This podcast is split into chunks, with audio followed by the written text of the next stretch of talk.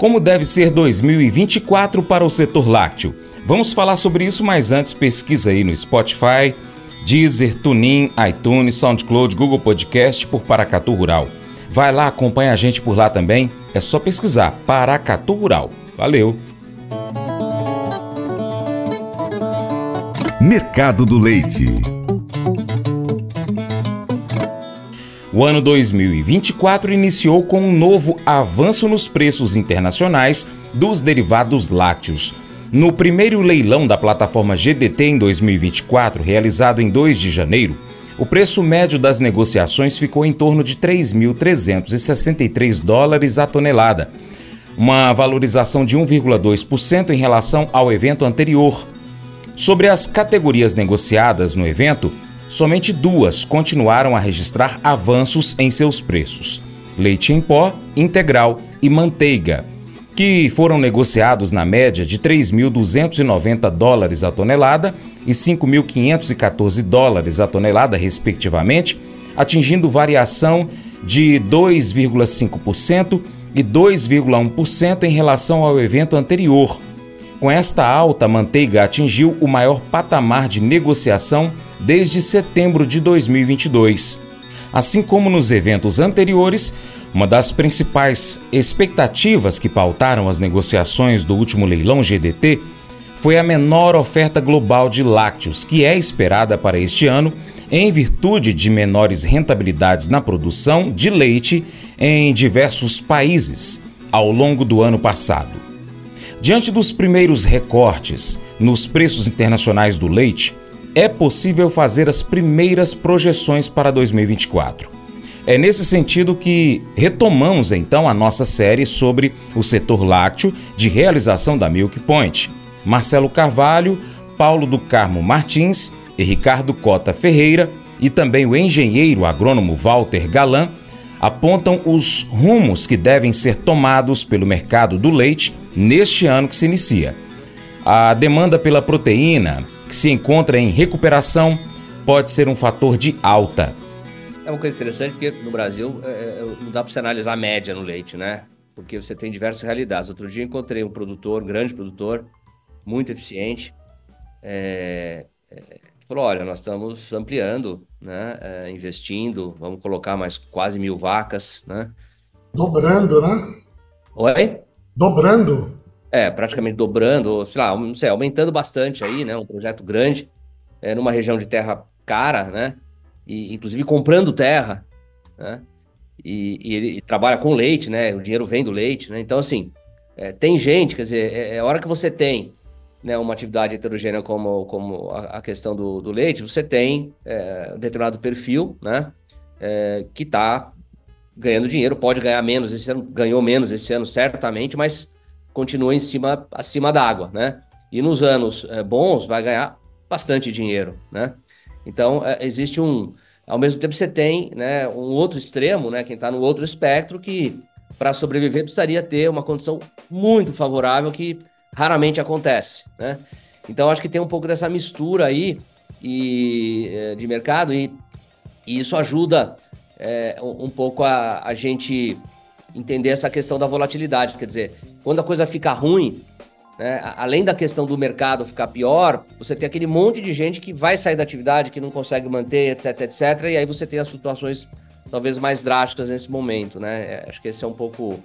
E, e o contrário, se eu posso meter minha colher aí, é também verdade. Quando a coisa fica boa, entra um monte de gente no mercado ou volta para o mercado, um monte de gente que não deveria estar aí. Então, essa entrada e saída em função, apesar da profissionalização da produção, ainda tem muitos entrantes aí.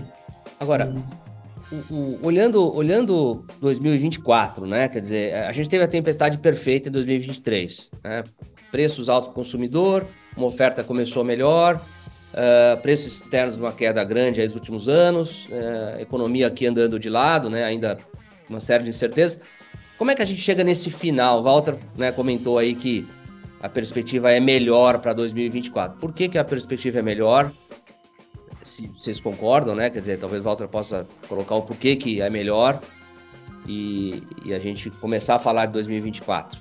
É, a gente entra o ano com uma demanda em recuperação, com preços dos lácteos bem mais baixos, ou mais baixos do que foram no início desse ano. Uh, então, sob o ponto de vista de, de demanda e, e preço, estamos bem sustentados. E sob o ponto de vista de oferta, a produção entra capengando, né, por conta dessa queda de, de rentabilidade, de preços. Uh, então, ter, teremos talvez menos oferta interna e importação, que é o, que é o grande ponto de interrogação, mas devemos ter um pouco menos do que no primeiro semestre desse, desse ano, agora de 23. Então, vou ter menos oferta com uma demanda acelerando. Então, a, a, a chance de ter preços mais altos, acho que é maior aí no. Dizer, esse ano é, é um ano, de certa forma, vai ser um, um pouco inverso do que foi o ano passado, né? Ou, ou melhor, 2023. Você vai começar o ano com preços bem mais baixos, né? E, então a gente vai ficar com um período aí mais complicado, mas tem uma perspectiva de, de, de subida maior do que foi é, 2023, até porque começa muito mais baixo, né? E, e tem produtos já recuperando, né? Produtos aí é, em termos de volume, preço, uh, volume principalmente, dá para ter alguma sinalização positiva? Tem, tem. Se a gente olhar os dados da Scantec, né? Scantec é um instituto de pesquisa de varejo que é o nosso parceiro lá no fórum, nos eventos, né? No Dairy Vision. Eles mostraram no início desse ano uma queda aí de 6, 7% no, no volume de venda de uma série de categorias. E agora em setembro, outubro, uma recuperação, ainda que pequena, uh, na cesta de lácteos de 1% em relação ao ano passado, em algumas categorias crescendo mais, iogurtes, leites em pó. Então isso já está sendo percebido lá na ponta, né? Em função desse cenário de, de mudança de preços e o ambiente econômico um pouco mais favorável. Isso tende a continuar no começo do ano que vem e ajudar nessa recuperação. O problema aí é que alguns produtos, né, eles acompanham bem a movimentação do preço do leite, o caso do HT, o caso do queijo, do queijo mussarela e tudo mais. E outros produtos, nem tanto. O iogurte, por exemplo, sobe quando a matéria-prima está alta e não volta mais. Então, assim, se volta, volta muito pouco. Então, eles se reposicionam num patamar muito maior. E aí, de novo, briga com o bolso do, do consumidor. É o, é o, famoso single pocket. Você tem um bolso só, uma carteira só. Se seu preço ficou é, descompassado com o valor dos, dos, dos itens é, alternativos numa gôndola, você você está perdendo perdendo consumidor. Então eu temo por isso. Assim, iogurte, é, refrigerados em geral, ficou muito caro com a alta do leite é, passada aí nesse, durante o ano e, e, não, e não recuou. O HT despencou, mussarela caiu bastante, mas isso não aconteceu com queijos especiais, isso não aconteceu né, com, com, com os refrigerados, então isso é, é um fato que, que pode mudar um pouco aí a, a composição da, da, do consumo. Paulo, quer comentar? É, você concorda que, que 2024 tende a ter uma, uma melhoria aí no, no cenário? A economia, é, você vê uma perspectiva favorável, juros caindo, etc.? Ou como é que você vê isso? Eu acho que pelo lado da demanda interna, que é muito importante, o Brasil uh, tem uma população jovem e é um país grande sobre esse aspecto, um mercado bom, uh, as condições são favoráveis. Nós estamos com a menor taxa de desemprego uh, desde que a série histórica foi criada. Nós estamos com uma inflação baixa e isso é muito importante porque leite é leite derivados reage muito bem à questão de inflação baixa que aí protege o, o consumo. Nós estamos com uma outra questão importante, o tal do desenrola, que aí existe a perspectiva da, da população ter mais dinheiro para comprar, principalmente de, de baixa renda. Uh, então, nós temos aí um cenário uh, positivo, eu diria. Agora, sob a ótica da, do, do, do, preço ao produtor, tem que olhar o mercado internacional. Eu falei da China, mas tem uma outra coisa que complica, né? A China, porque uh, estão lá com deflação. A gente não poderia imaginar que ia vivenciar a deflação de maneira generalizada lá. Então, além de eles estarem aumentando a produção, uh, consumo está caindo, o nível de emprego para jovem é proibido divulgar o resultado, a estatística. Se é proibido é porque não deve ser coisa boa. Então, a gente não sabe que impacto isso vai ter no mercado internacional. Agora, os preços começam a reagir no ambiente internacional, os preços de leite derivados. Então, isso cria uma perspectiva favorável. Não é voltar àquele mundo maravilhoso, mas a gente tem uma perspectiva sobre a ótica da demanda interna e preço internacional com uma certa sinalização. A dúvida fica em dois pontos, né? Como é que vai ser a Argentina 2024? Que a gente não sabe é, o que que vem, o que que vai acontecer, né? Fizeram uma desvalorização brutal. Eu acho que eles estão tomando algumas iniciativas previsíveis, mas a questão é saber se vão conseguir levar à frente, porque uh, o governo não tem uma base de sustentação sólida, então fica muito complicado saber. Isso reflete no mercado interno e como é que vão ficar os custos, porque a questão do, do, do milho dá para ter previsão de que vai, vai ser bom para o produtor, como vai ser ruim para o produtor.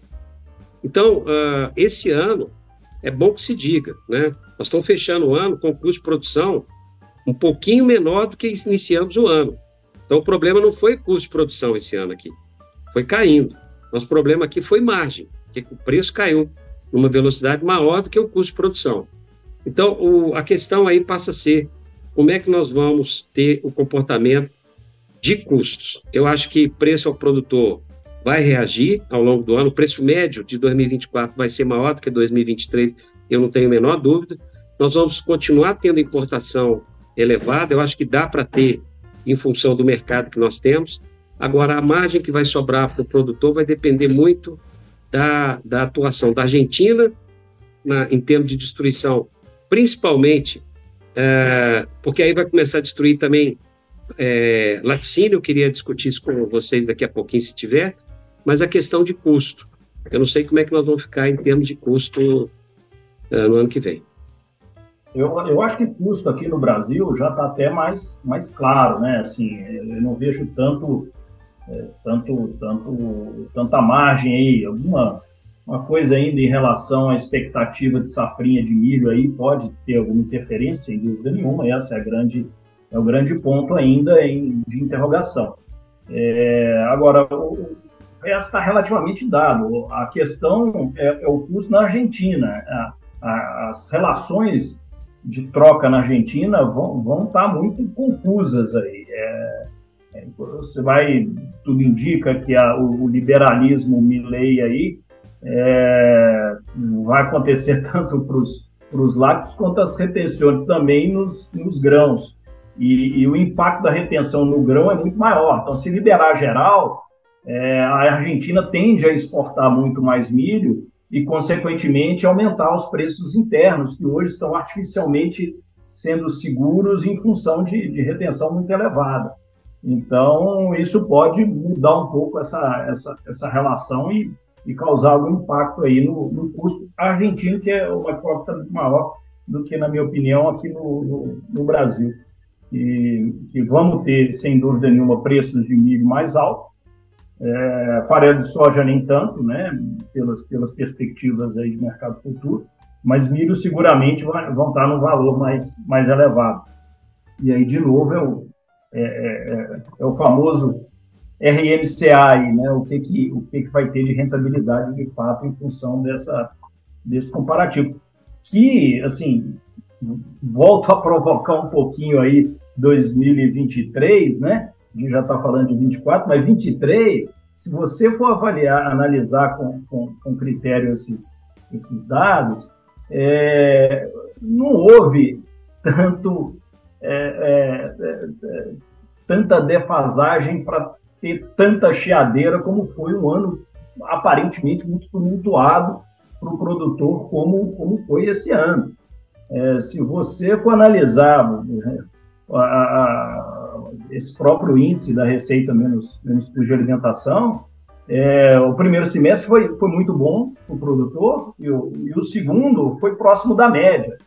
Então, é porque o ano passado foi muito bom. Dizer, então, é, é, eu não sei se mudança, novo governo, isso tudo ajudou a inflamar aí as nossas, as nossas lideranças aí para voltar a bater nas portas de Brasília, que estavam meia é, sem, sem, sem, sem muita abertura, talvez, mas eu vi mais chiadeira do que deveria, na minha opinião, é, se a gente for, for analisar friamente os dados. Né?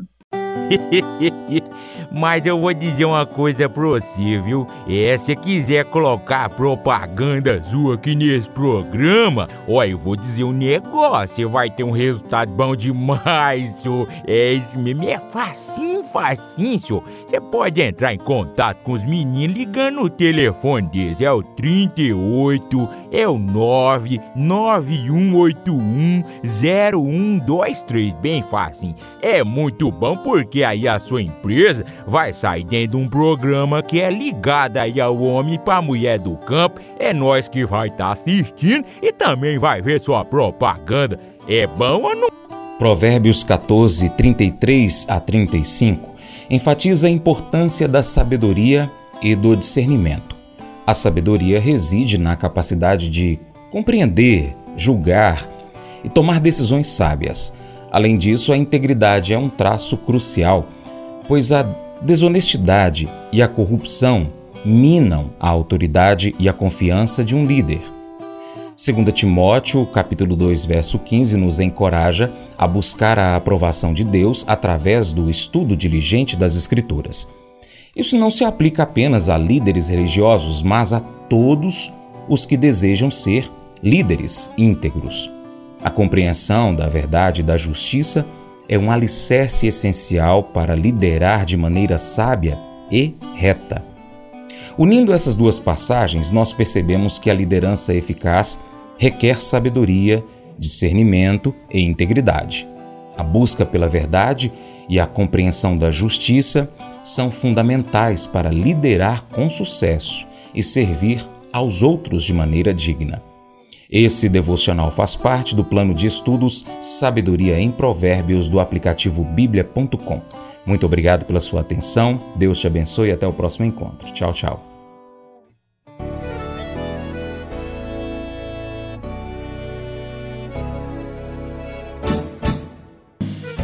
Acordo de manhã para prosear no mundo do campo, as notícias escutar. Vem com a gente em toda a região com seu programa Paracatu Rural. Tem notícias, informação e o mais importante, sua participação. Programa Paracatu Rural. Programa Paracatu Rural.